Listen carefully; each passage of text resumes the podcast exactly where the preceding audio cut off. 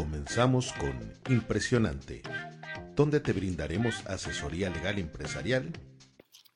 ¿Qué tal? Bienvenidos nuevamente eh, a este podcast que hemos preparado para ustedes. Hoy les tenemos un tema muy interesante. Los saluda su amigo Eric Hernández. Le doy la bienvenida a nuestro querido contador Raúl Lagunas, a nuestro querido coach Alfredo Gutiérrez. Bienvenidos. El tema del día de hoy pues son los asesores y creo que es lo que esencialmente somos nosotros tres, somos asesores y me gustaría abrir eh, pues el tema pues con algo muy básico.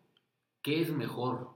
¿Tener asesores especialistas o tener un todólogo impresionante? Contador, bienvenido. ¿Qué tal, mi querido Eric, Freddy? Buenas tardes. Este, fíjate que alguna vez escuché por ahí a algún speaker decir que había que tener a un experto en cada área, a un coach y a un mentor. Eh, se me hace una idea muy interesante y yo creo que la persona, el empresario más, eh, pues más eh, exitoso no es aquel que sabe todo, sino aquel que se junta o que ha conseguido reunir y sobre todo que consiga que trabajen juntos los especialistas en cada área. Este, en las empresas hemos visto que los cambios se dan a tal velocidad que pensar que una sola persona puede tener todo el conocimiento que se necesita para poder llevar avante a, puerto el barco es prácticamente imposible. Entonces, a final de cuentas, eh, contar con la persona experta en cada área se me haría a mí muy importante. Gracias, contador. Y Eric, la verdad es que yo quisiera irme con este tema que me parece interesantísimo, mucho más allá en cuanto a qué pasa en la mente del que no cree que un asesor es importante y valioso para su empresa. Seguramente hay un tema de relación de precio. ¿Por qué no invertir? ¿Por qué no sale muy caro ese asesor? Y el parámetro de comparar eh, por qué tener un mejor contador, por qué no mejor tener a alguien que me está asesorando en el tema laboral constantemente. ¿Por qué no tener un coach en mi negocio? Pues probablemente la excusa favorita de esta persona en el mundo de los negocios es el tema de la inversión, el tema del precio, de lo que puede significar esto. Yo quisiera irme un poco más al fondo en preguntar qué es lo que sale más caro en realidad. Seguir experimentando a través del tiempo hasta que el todólogo empiece a ser rentable, que puede tomarte años, y el todólogo puede ser el dueño del negocio, el todólogo puede ser el brazo derecho del dueño del negocio, o hacer que esto salga más acelerado. Por lo tanto, es ¿por qué los asesores son importantes al negocio? La pregunta que nos pones, Eric, porque el dueño del negocio o el hombre mujer de los negocios lo que está buscando es metas más ambiciosas. De otra manera, si no, no es para ti. Yo creo que el asesor o los asesores, un equipo de, de asesores, definitivamente es más práctico estar encaminado a la especialidad que al todólogo. Digo, sin echarle aquí tierra a nuestro contador, pero nosotros batallamos desde el área legal, mucho con el área contable, porque el contador al estar más adentro de la operación de las empresas, pues eh, es el primero al que se le recurre, oye, necesito un contrato para esto, oye, ¿cómo hago este movimiento? Y pues normalmente eh, cada quien tiene una especialidad, cada quien tiene un área y, ya terminan haciendo todo medio bien cuando podría ser todo excelente, ¿no? El tener las bases, el tener eh, la idea o, nociones de algo, pues no nos hace especialistas y yo creo que aquí la clave es humildad. La humildad de, saber reconocer en qué área no, no tengo yo la expertise y derivar con el especialista adecuado, ¿no? Esto lo vemos mucho en la cuestión médica es un médico general que te dice, oye, pues yo veo esto, pero mejor ve con el especialista. Y si el mismo especialista dice, sabes que esto no es de mi área, yo te recomiendo con este otro, yo creo que lo mismo debería pasar en los negocios. Asumir eh, la necesidad de, de, que no sabemos todo o que no vamos a vivir lo suficiente para acumular toda la experiencia y alguien nos puede acortar esta, esta curva de aprendizaje. Y digo, y derivado de esto, pues bueno, creo que más o menos coincidimos los tres en esta visión me gustaría preguntarles, ¿cuántos y quiénes? ¿Cuántos asesores creen que debemos de tener en una empresa? ¿Qué especialidades deben de tener? Ya el contador ahorita nos hacía un, preludio ¿no? de lo que le comentaban. Habría que ver eh, de manera genérica quizás cuáles son los mínimos indispensables para cualquier ramo. ¿Qué opinas, contador? Sí, es fundamental. Mira, en mi área yo te podría comentar que es este, tener, es fundamental tener a un contador fiscalista y a un abogado fiscalista. Son dos áreas que se complementan muy bien este, y que van juntos y de la mano. No es igual la visión de un contador fiscal a la visión de un abogado fiscal. Aunado a eso, habría que tener también, desde mi punto de vista, a un abogado laboralista que estuviera al pendiente de las relaciones laborales, sobre todo por lo que vemos que viene, eh, que se ve en el horizonte en este país. Creo que va a ser un tema fundamental. Eh, yo pondré también a un financiero, alguien especializado en el tema de finanzas, que sea capaz de intuir en la información financiera eh, los posibles riesgos o, u oportunidades que vengan eh, para futuro. desde mi punto de vista, por ahí sería fundamental tenerlos, pero también quisiera hacer énfasis que no pensemos que esta expertise se puede dar o se debe de dar dentro de la misma operación del negocio. Yo creo que habría que separar lo que es la operación del negocio ordinaria de lo que es la asesoría externa. Es fundamental que sea alguien externo para que pueda llegar con un criterio más como abogado del diablo, que pueda poner el dedo eh, sobre la llaga, que pueda poner los puntos sobre la CIS. Y eso, eh, alguien que está operando en la empresa, es muy difícil que juegue a ser juez y parte. Yo pondría estos asesores que he mencionado, pero los pondré eh, también como aparte de la nómina normal de la empresa. Es decir, gente externa que venga, me dé la opinión y sobre todo que me invite a corregir y que me invite a progresar. Y ahora con la pregunta de cuántos, creo que va en relación también a qué tan ambiciosas son sus metas qué tanto el negocio quiero crecer más rápido, porque pues también cuando hay una zona de confort no veo necesidad de contratar asesores o en esa zona de confort no necesito acelerar el crecimiento de mi negocio. Eh, pero sí definitivamente hay cuatro áreas donde creo que necesitan las, los negocios, los empresarios, tener siempre un asesor fuera de la nómina, como acaba de decir el contador Raúl. Una tiene que ver con cómo resuelvo el tema operativo en la industria en la que yo esté, en el giro de negocio que yo tenga, alguien me tiene que asesorar, eventualmente, no necesariamente todo el tiempo, mes a mes, pero sí creo que hay un tema de costos, hay un tema de cómo entender mejor, hacer más productivo la producción, buscar es más eficiente. Alguien tiene que asesorarnos en algo de esto. Que normalmente el dueño de negocio, cuando emprende su empresa, quiere buscar eh, serse el experto en el parto operativo porque conozco cómo hacer el mueble, porque conozco cómo vender la carne, porque conozco cómo hacer el hotel y por eso es que la parte operativa siento que no necesito la asesoría. Pero siempre hay un área dentro de la operativa, de la producción, donde alguien necesitará esa asesoría. El otro es el área de marketing, el área de, de comercial. No, no necesariamente porque sepas hacer lo que haces, es que lo sabes vender. Entonces, alguien nos tiene que ayudar en el área comercial hay una parte también que necesitamos en el recurso humano. Que tú seas alguien llevando bien los negocios, haciéndolo rentable, no significa que puedes apalancarlo para crecer más con un equipo talentoso. Hay buenos empresarios que poco saben hacer sobre cómo retener el talento, cómo encontrar el adecuado, cómo mantenerlo, cómo hacerlo crecer con nosotros, cómo capacitarlo. Entonces habrá algo en el recurso humano que se tendrá que hacer. Y definitivamente también necesitamos alguien que nos ayude en la parte financiera y legal.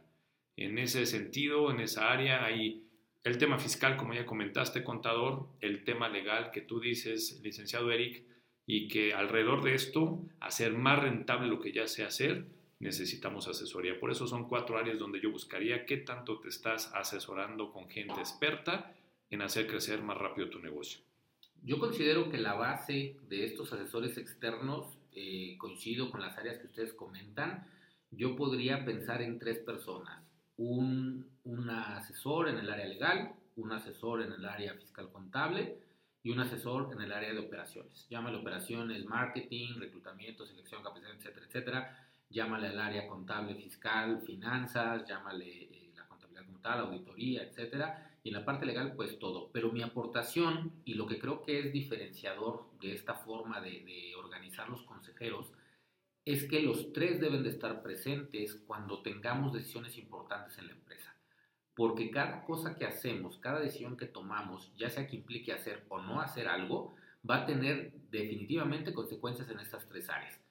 Saber, valorar, medir lo que puede pasar, yo creo que es clave para la toma de decisiones dentro de las empresas y contar con esta mesa, con estos consejeros en, un negocio, nos puede ayudar a tomar las mejores decisiones. Pero bueno, aquí vamos a jugar como en el 1, vamos a aplicar reversa. Alfredo, yo creo que la siguiente pregunta es clave y tú nos podrías ayudar.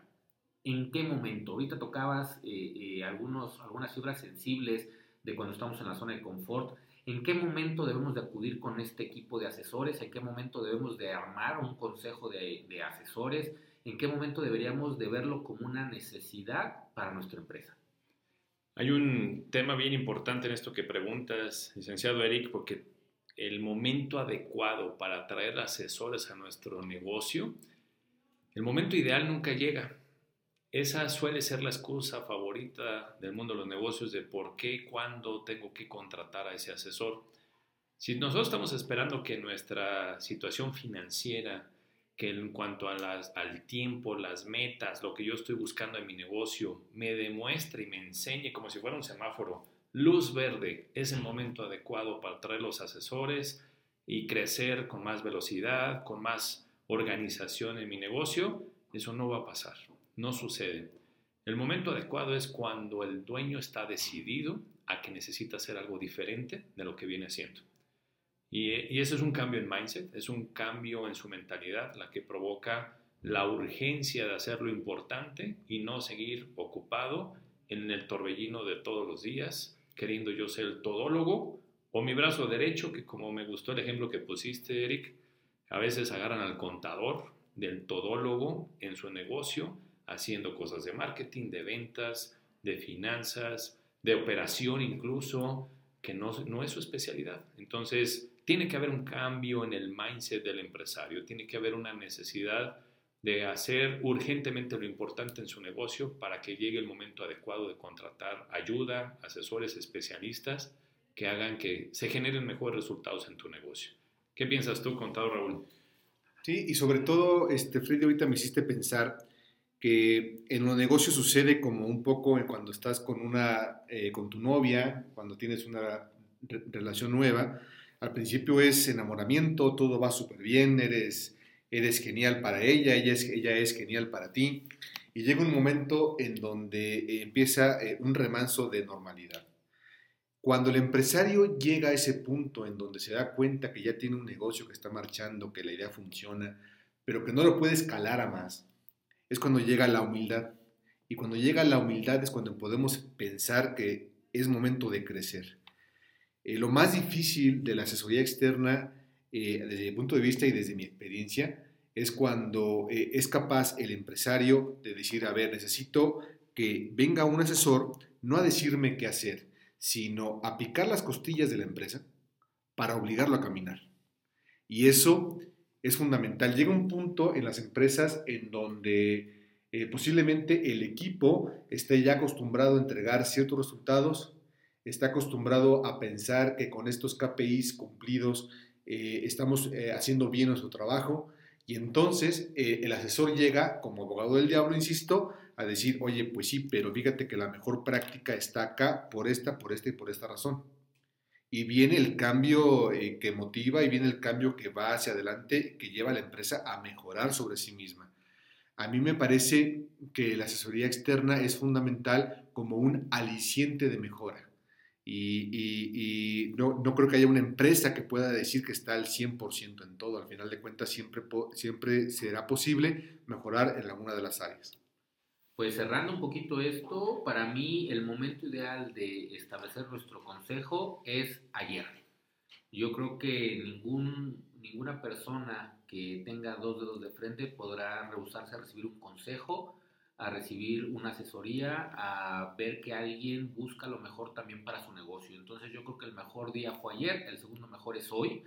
Creo que cualquier toma de decisión importante requiere una opinión externa, una decisión colegiada, el, saber que se cuenta con las mejores eh, visiones, perspectivas, nos va a dar seguridad sobre lo que estamos haciendo.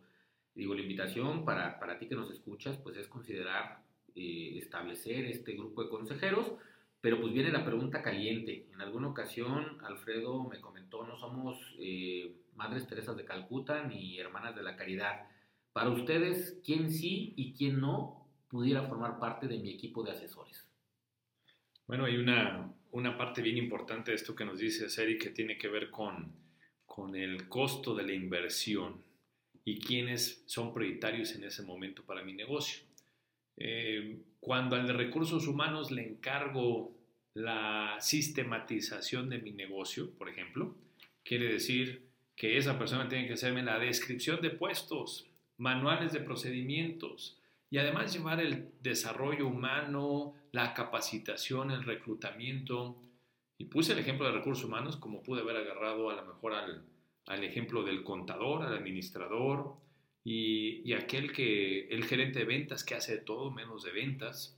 ¿Cuántas veces en los negocios nos encontramos esa confusión de tener a un todólogo queriendo resolver todos los retos y metas que tenemos en ese negocio? Contestando a ese tema tu pregunta, te diría, Eric, reflexionemos qué sale más caro para la empresa. Seguir como estoy haciendo, buscando que algo que yo pago barato me resuelva todo, aunque me tarde 20 años en lograrlo o hacer que las cosas sucedan mejor. Por lo tanto, la planeación del negocio, las metas más importantes donde se tiene que enfocar es lo que va a marcar quién primero y quién después. Aquel asesor que me ayude a lograr las metas más rápido, si yo tengo un tema de recursos humanos, si yo tengo un tema laboral, si yo tengo un tema financiero que resolver, si yo tengo un tema de talento que resolver y se vuelve prioritaria mi planeación, es el que nos va a guiar esa buena planeación indicando quién debería ser el asesor que debe entrar primero en mi negocio y quién después. Ya no es si sí o no, sino quién primero depende de tu planeación. Fíjate, Eric, yo no sé quién sí, pero sí sé quién no. Y yo diría que no aquel que no se atreva, aquel asesor que no se atreva a poner, eh, a decir lo incómodo. El asesor tiene que saber decir lo que falta, tiene que poner el dedo en la llaga, tiene que hacer mover, tiene que hacer que las brasas se muevan. Entonces, eh, aquel asesor que venga e intentando decir que todo está bien y que nada es corregible, yo creo que es momento de cambiarlo. Habrá que pensar en el asesor disruptivo que piensa diferente a como piensa el dueño. Hay, asesores que a lo mejor tienen un esquema mental muy semejante al, del dueño y eso no ayuda porque al final de cuentas lo que, lo que el dueño necesita es alguien que le refleje las ideas, ya sea para confirmar las propias o para intentar hacer una modificación que lleve hacia adelante. Entonces yo creo que aquel asesor que sí puede entrar en la empresa sería aquel que sea disruptivo e incómodo. Yo, yo coincido, contador. Yo creo que eh, buscar borregos que nos sigan o que levanten la mano para que piensen como nosotros no tiene sentido. Necesitamos a alguien, no que nos lleve la contraria, sino que tenga criterio, que, que pueda eh, libremente, incluso creo que es uno de los principios de los auditores, ¿no? La, esa independencia, la libertad de decirnos no estoy de acuerdo o sí estoy de acuerdo o creo que estás haciendo mal. Yo creo que eso sí eh, deberían de ser. ¿Quiénes no? Definitivamente yo diría no familia, eh, diría no personas con los cuales su opinión me va a causar un problema. Por eso hablo en el caso de familia, ¿no? Eh, generalmente la pareja, pues tú buscas que sea tu apoyo, tu, tu eh, balance, etcétera, etcétera. Ponerlo de consejero, pues yo creo que al final llevamos a, a la mesa problemas que son de la oficina. Pero pues cada quien tiene su expectativa. Yo diría que pudiera ser cualquier persona en general, pero que vaya a aportar algo de valor. Y para cerrar nuestro tema del día de hoy, pues quiero pasarles la última pregunta caliente. ¿Cuál debe ser el monto? ¿Cuánto es justo o cuánto es correcto quizás pagarle a un asesor? ¿Por qué deberíamos de pagarles, Alfredo? Bien, definitivamente tiene que ser una inversión. El monto de cuánto dependerá del retorno que yo busco con esto. Yo te preguntaría, eh, persona, hombre, mujer de negocios, en este momento que estás decidiendo contratar un asesor, ¿le has preguntado cómo va a haber retorno de inversión sobre esa asesoría? Porque en ese sentido es como podría determinarse un presupuesto. ¿Cuánto es? Depende de tus finanzas, cada empresa tendrá que definir cuánto, pero lo que sí no puede faltar en ese análisis, en esa decisión, es ¿habrá o no retorno y de qué manera? Y ahí está la respuesta de saber si estoy dispuesto a invertir, porque puede salir muy caro algo que en principio pagar mil pesos por una asesoría te podría salir más caro por no haber retorno que haber pagado la adecuada por 15 mil pesos mensuales. Entonces, si esos 15 mil me generan una inversión y un retorno de inversión, ¿qué salió más caro? ¿La asesoría de mil pesos o la de 15 mil? Fíjate que en ese tema, Eric, es un tema complicado aquí en México. Yo pondría dos variables. La primera, eh, hacia adelante, es decir, eh, en México no estamos acostumbrados a pagar por hora. Y es una cosa que tenemos que empezar a hacer. O sea, la presencia de este asesor, cuánto me cuesta por hora, y eso es una de las variables. Y la segunda, que a lo mejor podría ser la más importante, es el pasado. La presencia de este asesor, con todo lo que ha hecho y con todo lo que ha visto y con todo lo que ha logrado, ¿cuánto me cuesta? Porque no, la, la presencia del asesor no es nada más en el momento en que está y lo que te pueda decir hacia el futuro, sino lo que ya ha recorrido que a ti te puede ahorrar camino, ¿no? Entonces, en ese sentido, ambas variables funcionan y ambas tienen que entrar en juego. Pues yo aportaría simplemente la subjetividad de los servicios es terrible. Nos, no estamos acostumbrados a ponerle precio a las cosas intangibles. Por eso los servicios son a veces difíciles de evaluar. Yo creo que la clave aquí es cuánto me representa para mí el beneficio de ahorrar pérdidas o de generar ingresos. Creo que ese es el, panorama que me permite medir el, el, costo que puedo asumir o el precio que estoy dispuesto a pagar por la asesoría de alguien. Puede ser un consejo de 5 minutos que te produzca millones, puede ser una sesión de 10 horas que te ahorre 3 pesos, pero al final el, el valor, como decía Alfredo, del retorno de la inversión, yo creo que es lo más adecuado y para que todo mundo pueda estar convencido de que es justo el valor, eh, creo que hay que objetivizarlo, como comenta el contador, poner un precio por hora, quizás adjuntar un variable en, el éxito del consejo pudiera ser también muy atractivo y que eso beneficia a la empresa, beneficia al consejero, beneficia a todos, ¿no? Digo, esto es tan abierto y tan dinámico que podemos estarlo ajustando. Y pues bueno, agradecerles a todos que nos hayan acompañado. Seguramente estos consejos serán de valores para ustedes y pues invitarlos a que sigan escuchando este podcast. Gracias.